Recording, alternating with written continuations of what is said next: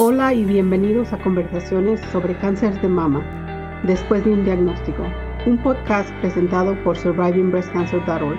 Mi nombre es Lourdes Eras. Y mi nombre es Brenda Coronado. Somos sobrevivientes de cáncer de mama y cofundadoras de SBC para la comunidad de habla hispana, una organización sin fines de lucro que brinda apoyo en una plataforma virtual y educativa, con el propósito de brindar grupos de apoyo y recursos para las personas diagnosticadas con cáncer y para sus seres queridos desde el primer día después de un diagnóstico. Hola y bienvenidos a este un nuevo episodio, en el cual el licenciado Andrés Chimal nos habla sobre algunos libros recomendados, en los que se basa la técnica de mindfulness o la atención plena. Él nos explica por qué esa técnica funciona y a quién va dirigida. También habla sobre las diferentes modalidades alternativas entre una sesión grupal y una individual. Y claro que un buen psicólogo identificará cuál va a beneficiar más a el paciente. El licenciado Andrés Chimal nos explica también cuáles son los beneficios y los retos de implementar cada una de las terapias. Nosotros en una sesión individual lo que hacemos es que en una primera entrevista establecemos, hacemos un análisis de la conducta, hacemos un análisis de personalidad, establecemos un diagnóstico y nosotros establecemos ciertos objetivos que yo como psicólogo veo en esa persona. Bienvenidos a la conversación. ¿Hay algún tipo de guía en donde ustedes se basen de qué tiene que cambiar para hacerlo específico para otro grupo en lugar de, vamos a decir, del grupo 1 adaptarlo al grupo 2? Claro, por supuesto. Yo personalmente me baso en dos libros, ya me acordé quién es la, autora. Una autora es Linda Carlson. Linda Carlson es una doctora psicóloga que se dedica a hacer investigación en pacientes oncológicos y tiene una literatura amplísima en cómo el mindfulness funciona en pacientes oncológicos de cualquier tipo de cáncer. Ella tiene justamente este libro en donde redacta este tipo de técnicas, perdón, que nosotros podemos utilizar. Y hay otro libro también en particular muy detallado acerca de cómo trabajar mindfulness en pacientes con cáncer, que es de Trish Bartley, en donde ella habla acerca de un libro, bueno, ella tiene un libro que se llama Terapia Cognitiva basada en mindfulness para pacientes con cáncer. En este libro, ella también redacta todas las técnicas que ella utiliza para pacientes con cáncer y si uno compara con los originales de depresión y de estrés, puede, darse la, puede verse la diferencia de cuáles son las adaptaciones que se hicieron, en particular para esa población. Yo son los libros, los dos libros que son los que yo utilizo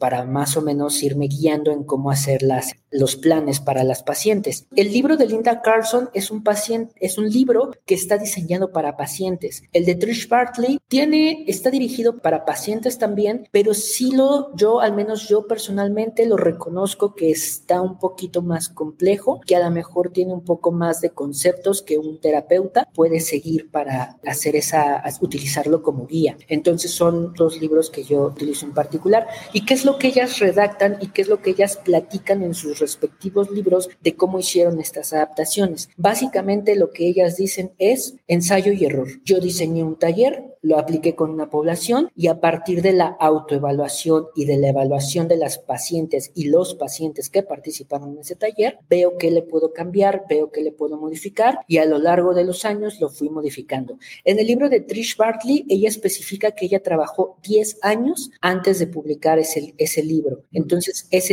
lo que se publica en ese libro es un trabajo de una década en donde ella ya probó ese taller, ya modificó, ya hizo y ya lo probó muchísimas veces. Esto no quiere decir que no se pueda volver a cambiar nunca, al contrario, o sea, posiblemente haya alguien que pueda hacer o proponer alguna modificación. Entonces, pero básicamente es eso, el ensayo y error.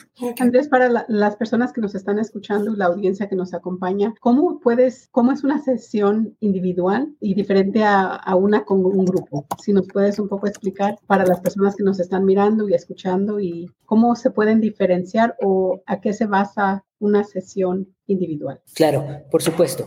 Pues básicamente, como sus nombres lo, lo, mencionan, es la sesión individual, está dedicada a únicamente al paciente o la paciente y a sus eh, objetivos individuales que ellos, ellos quieran trabajar. Nosotros en una sesión individual lo que hacemos es que en una primera entrevista establecemos, hacemos un análisis de la conducta, hacemos un análisis de personalidad, establecemos un diagnóstico y nosotros establecemos ciertos objetivos que yo como psicólogo veo en esa persona. La persona también obviamente viene con un motivo de consulta y entre los dos buscamos igualar esos objetivos para ver hacia dónde nos vamos a dirigir. En el camino vamos viendo que tal vez sí eran esos objetivos, que tal vez haya que modificar alguno, pero este, todo va centrado en la persona y la persona es la que de alguna manera tiene control sobre su proceso terapéutico porque es la que va guiando y es la que va decidiendo si hace las actividades, si no las hace. Ah, porque una característica muy importante de la terapia cognitivo-conductual e incluso de esta terapia de mindfulness de tercera generación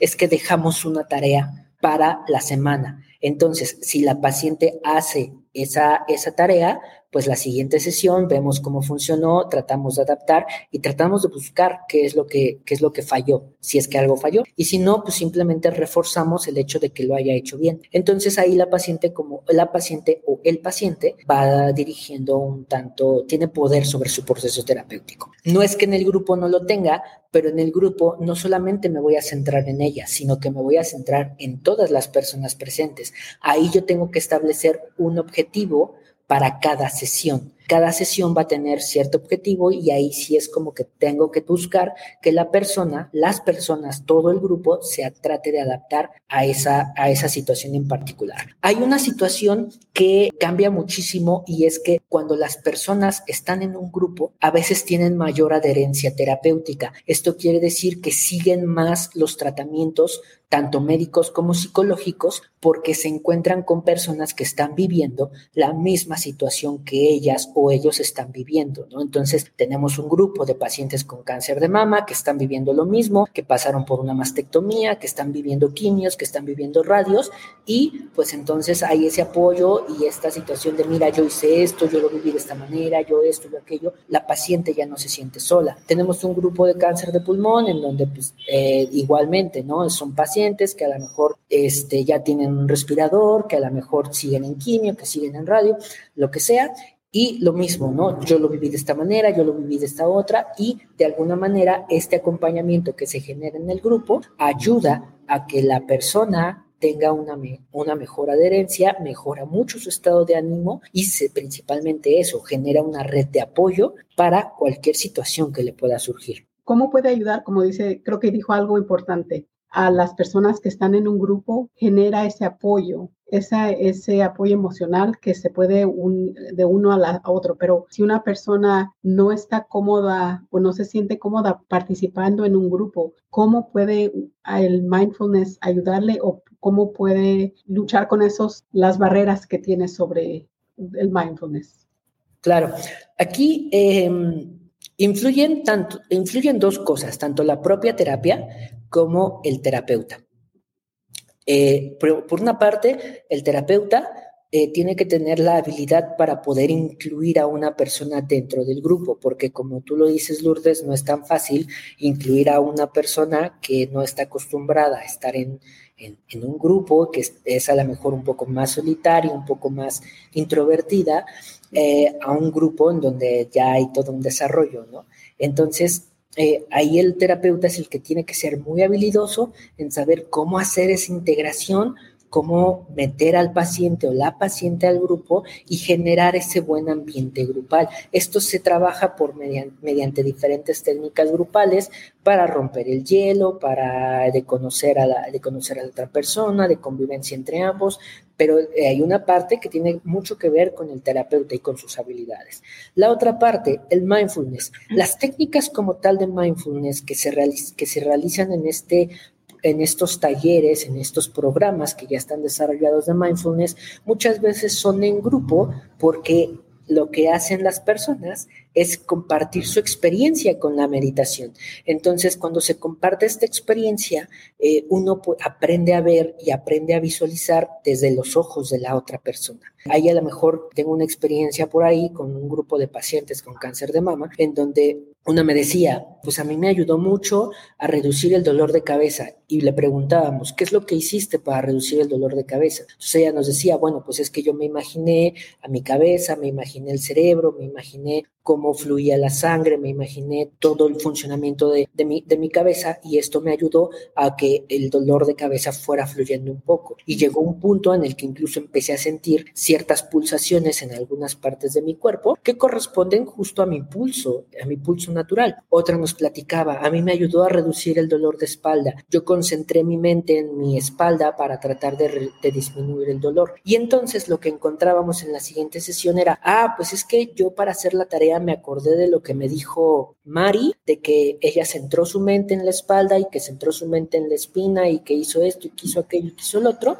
Y entonces yo lo apliqué durante la semana porque tuve un dolor de espalda muy fuerte un día que estuve sentada todo el día y me funcionó. Y así vamos retroalimentando lo que nosotros vamos haciendo durante la meditación. Y entonces es ahí en donde se va construyendo y se va mejorando la técnica de meditar. Muchísimas gracias. Sí, mi pregunta estaba un poquito relacionada con esa pregunta, era cómo el terapeuta determina si es recomendable tenerla individual o grupal. ¿Va a depender de la personalidad de la persona o, o es de acuerdo a, bueno, esta es la clase? Muchas veces no es necesario que el terapeuta haga ese trabajo porque a veces ya las personas saben que quieren trabajar en grupo o que quieren trabajar individual.